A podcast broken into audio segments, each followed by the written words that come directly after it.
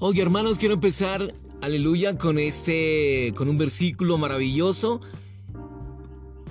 para empezar este maravilloso día. Aleluya, la palabra de Cristo more ricamente en vosotros. La palabra de Cristo more ricamente en vosotros. Colosenses 3:16.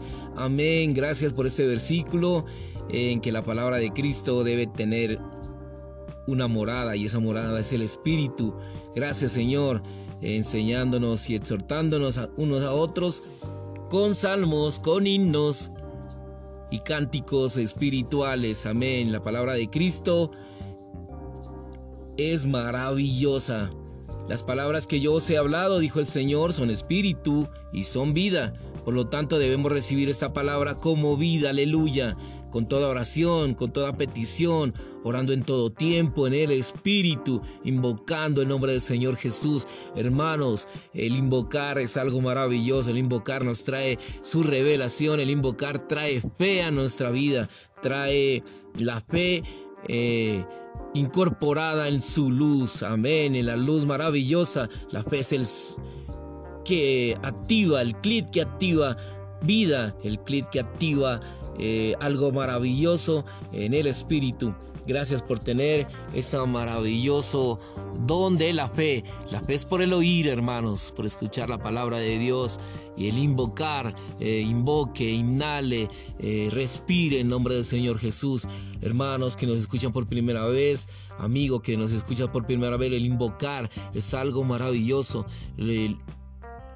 a los discípulos lo reconocían porque invocaban el nombre del Señor Jesús. Usted lo puede invocar en una manera eh, en voz alta, eh, algo maravilloso y algo nuevo empieza a suceder dentro de cada vida.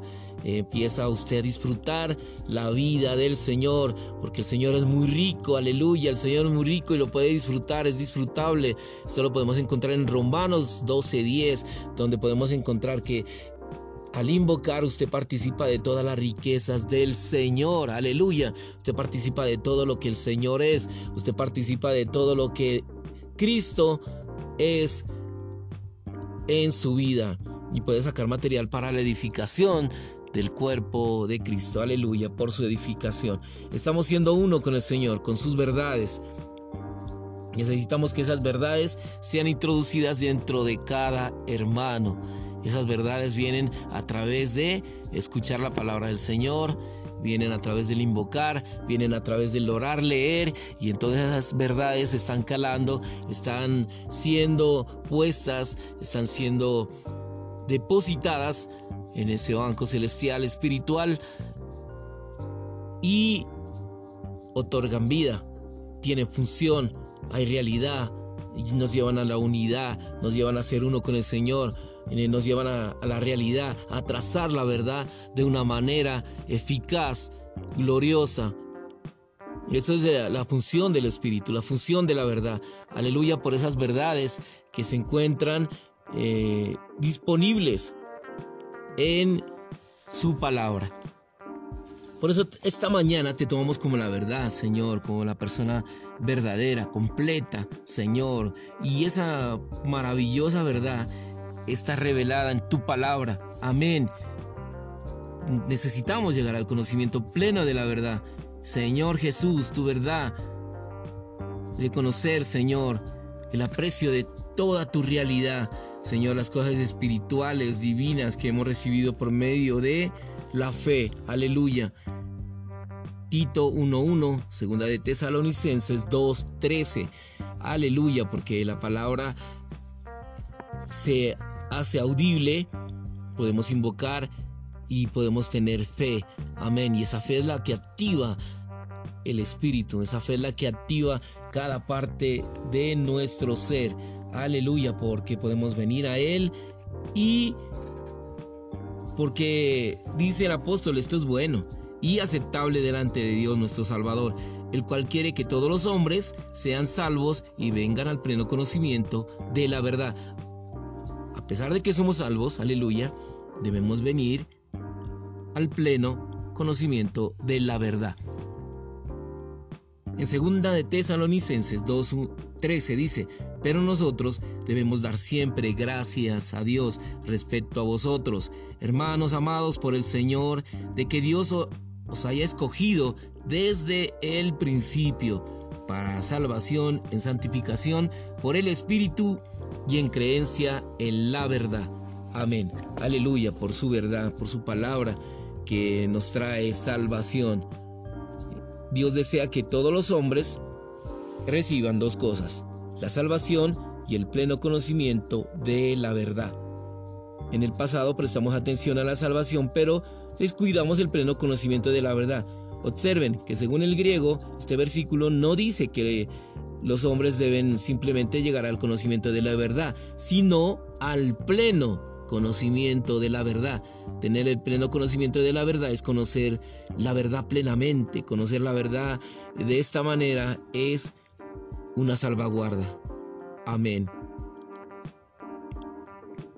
La propia salvación, que es la meta de la elección eterna efectuada por Dios, es en dos cosas, en santificación por el Espíritu y en creencia en la verdad, o sea, nuestra fe. Segunda de Tesalonicenses 2.13 el hecho de ser santificados en creencia, en la fe, en la verdad es algo que experimentamos de manera muy subjetiva. La fe es la reacción, dando sustantividad a la escena que no se que no se ve, o sea, la verdad. Ahora no solamente tenemos el conocimiento de la verdad, sino también la fe en la verdad. Experimentamos la reacción a aquella verdad que hemos conocido en términos objetivos. Cuando aprendemos estas verdades, las escuchamos, experimentamos el oír con fe, Gálatas 3.2.5. Esta escena, la verdad y el hecho de verla, nuestra fe, son hechos objetivos para la cámara, nosotros. Pero cuando la luz, el espíritu, trae dicha escena al rollo, nuestro espíritu, que está dentro de la cámara, tanto la escena como el acto de ver llegan a ser subjetivos para la cámara. Y cuando la luz trae la escena al rollo de película, en el interior de la cámara ocurre un clit. Este clit en nuestro interior, el cual trae la escena de la verdad a nuestro espíritu, es la fe. En esto consiste la fe, en la verdad. Ahora no solamente captamos la verdad como una escena que es objetiva para nosotros, sino que experimentamos la fe en la verdad. En esta fe, en esta fe en la verdad somos salvos. Nuestra salvación diaria se lleva a cabo en esta fe, en esta reacción a la cena de la verdad. Todos nosotros padecemos carencias en lo que respecta a la visión que es producto de la fe en la verdad. Todos los problemas se originan en la carencia de una visión clara y adecuada. Es posible que tengamos la Biblia, pero nos cubra un velo de la misma manera que muchos judíos tenían un velo cuando leían el Antiguo Testamento en 2 de Corintios 3:15. Todos los que llevan la delantera en las iglesias tienen una gran responsabilidad y creo que todos nosotros seremos responsables por las iglesias ante el tribunal. A la luz de dicho tribunal debemos tener temor y temblor de causarles retrasos a los santos, a causar que ellos sean velados de algún modo. Tenemos que dar a conocer la verdad a los santos y ministrarles las verdades apropiadas, apropiadas, la escena apropiada, impartiéndola al interior de su ser. Tal vez el Señor nos pregunte en su tribunal, en tu condición de líder en la iglesia, ¿quitaste los velos que cubrían a mi pueblo? ¿Los condujiste a, a la mejor escena en mi revelación divina contenida en los 66 libros de la Biblia? Si el Señor nos examinara de tal modo, ¿qué habríamos de responderle? Primero, necesitamos el conocimiento de la verdad. Necesitamos que alguien nos hable de la verdad. Romanos 10, 17 dice, la fe proviene del oír y el oír por medio de la palabra de Cristo. Tenemos que predicar, hablar la palabra. Tal predicación, tal hablar de la palabra produce el oír y este oír producirá cierta reacción en el ser de los oyentes. Esta reacción es el clit de la fe mediante la cual todo cuanto se proclama es impreso en el espíritu de las personas con quienes hablemos. Es imprescindible que todos seamos librados de patinar en las superficies de las verdades divinas y procedamos a cooperar con el Señor, laborando junto con Él a fin de ser sumergidos en las profundidades de la verdad de su maravillosa economía neotestamentaria. Amén por sus verdades, porque podemos ser uno con la verdad, Señor. Señor, permítenos trazar de la mejor forma tu verdad, Señor. Gracias porque tú eres la verdad y la vida. Gracias porque tu palabra es una lámpara a nuestros pies y lumbrera a nuestro camino. Te amamos, Señor Jesús. Amén y amén.